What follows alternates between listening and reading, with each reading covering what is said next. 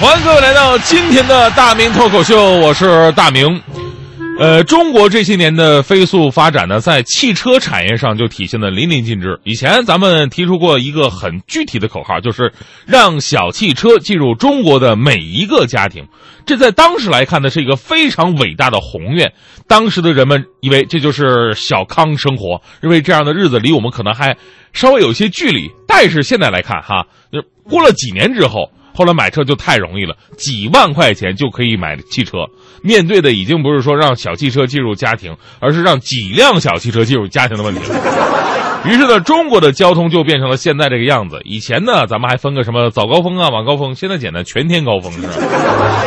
当然了，交通的拥堵、事故多，一方面是因为咱们车多了，另外一方面也是非常重要的一点，就是现在很多人开车真的是太自由了，想怎么开怎么开，想怎么停怎么停，想并道就并道，想逆行就逆行，想开远光就开远光，想闯红灯就闯红灯，东西想往往外往外扔就往外扔。所以从这点来看，咱咱们中国是真够民主的，这个啊，真民主，在路上完全自己当家做主去。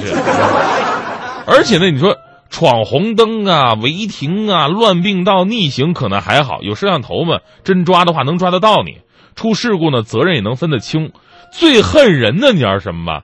就是那些大晚上乱开远光灯的，几乎百分之九十九的司机晚上都被远光灯啊晃了眼睛。中国有一大部分夜间事故都是远光灯直接或者间接导致的，但是吧，说实话，你这不好抓。人家晃一下把你晃懵了，人家跑了，然后你跟别人撞一起了，你找谁说理去？对吧？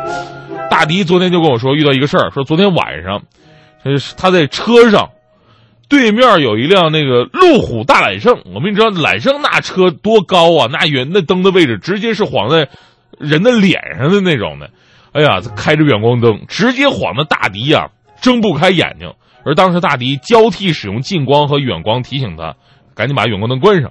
就那货完全不理会，依然是我行我素。大迪特别生气，说：“哎呦，大明，你知道吗？当时我多生气啊！我这样一电动车撞死他。啊，你电动车呀？你电动车算了吧，这是你这属于碰瓷儿，你知道吗？所以说到远光灯呢，估计大家伙都会恨得牙痒痒。但昨天有这么一个新闻，让很很多朋友啊就觉得特别解气。十一月一号的晚上。深圳交警在全市范围内呢开展了严查远光灯的行动，并在其微博的官方账号“深圳交警”进行直播。那深圳交警呢对几个在明亮城市路面开远光灯的司机呢进行了处罚。怎么处罚呢？当然了，首先是普及教育，然后呢三百块钱扣一分最重要的是让司机下车之后坐在一个绿色椅子上体验远光灯一分钟，说把大灯我给你打开，你给我盯着看啊。你看看被远光灯晃是啥样的？你看你能不能再走直道了？你看，这个做法呢，在网络调查当中赢得了百分之九十六的大力支持跟点赞。可能受这个远光迫害的朋友太多了。医学专家也说了嘛，说远光啊不仅仅会造成交通事故，而且就算你不出事儿，但经常在夜间被晃眼睛，也会对视力造成不可逆的伤害。于是有网友提议，将这种体验式教育在全国推广。但这个事儿在解恨之后啊，有朋友也开始冷静思考，说这种以暴制暴的合法性，因为这种方式呢，并没有在法律上的支持，交警的行为会不会犯了故意伤害，侵犯了他人的身体健康权呢？所以呢，我们要真心的这说实话，心疼交警哈。他们作为执法者，真的做任何事儿都不能像我们一样。你看，我们今天话题说的是，如果你是交警，你怎么办？对吧？大家伙任性为之，死本的什么都有。即使全天下的人做，我们都支持交警这种做法，但是他们还是必须要按照法律制度来办事儿。所以呢，我们大胆的想象一下哈，大胆的想象一下，如果咱们中国的相关法律能够支持交警的这种个性执法呢？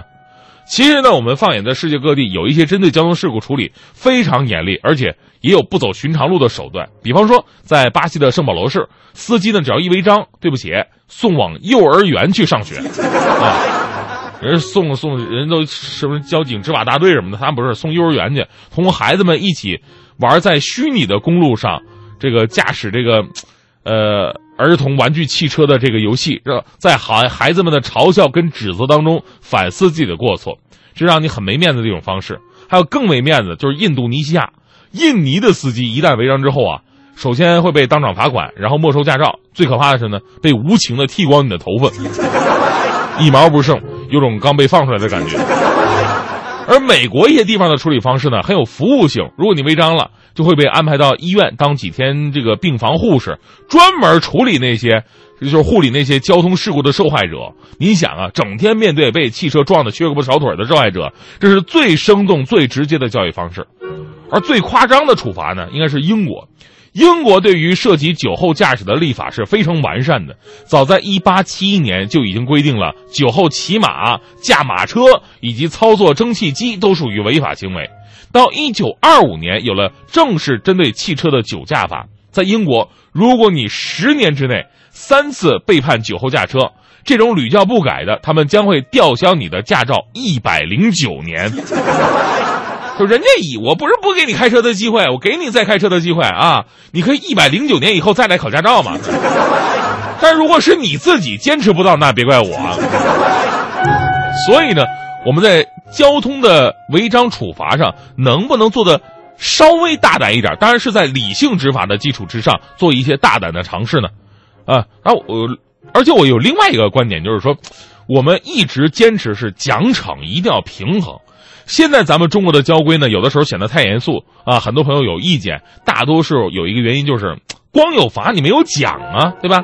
所以我建议咱们能不能在这个规则上搞点奖励的措施？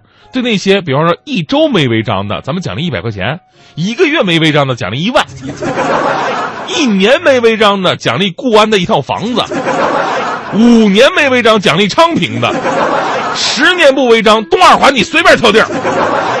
这样的话，我跟你说，大家伙积极性一定特别高。你要我的话，我就买辆车，然后我放起来，我再也不开了。我 说实话哈，现在我们都有车开，是一件非常幸福的事小时候，您敢想象您现在能开着小车随意的穿行北京城吗？不可能。我小的时候挤公交车的年代。而挤车呢，也有挤车的好处，就可以跟喜欢的人呢离得更近一点。那时候上学喜欢一个女孩，但是呢学校啊里边管的比较严，没时间接近人家。于是呢跟她一起放学挤公交车，成为了我唯一接近她的机会。最好人再多点人多点我能离她贴得更近一点，是吧？如果司机师傅能够及时的踩脚急刹车更好了，搞不好还能夺走人家的初吻，是吧？但是非常不幸的是。我的初吻就是在公交汽汽车上，因为司机师傅他一脚急刹车，被一个六十多岁的老大爷给夺走了。大爷那天还没刷牙，所以这个事儿告诉明道理：在路上开车，少一些远光，少一些插队，少一些逆行，少一些乱并道，就能少一点急刹车，没有意外就没有伤害。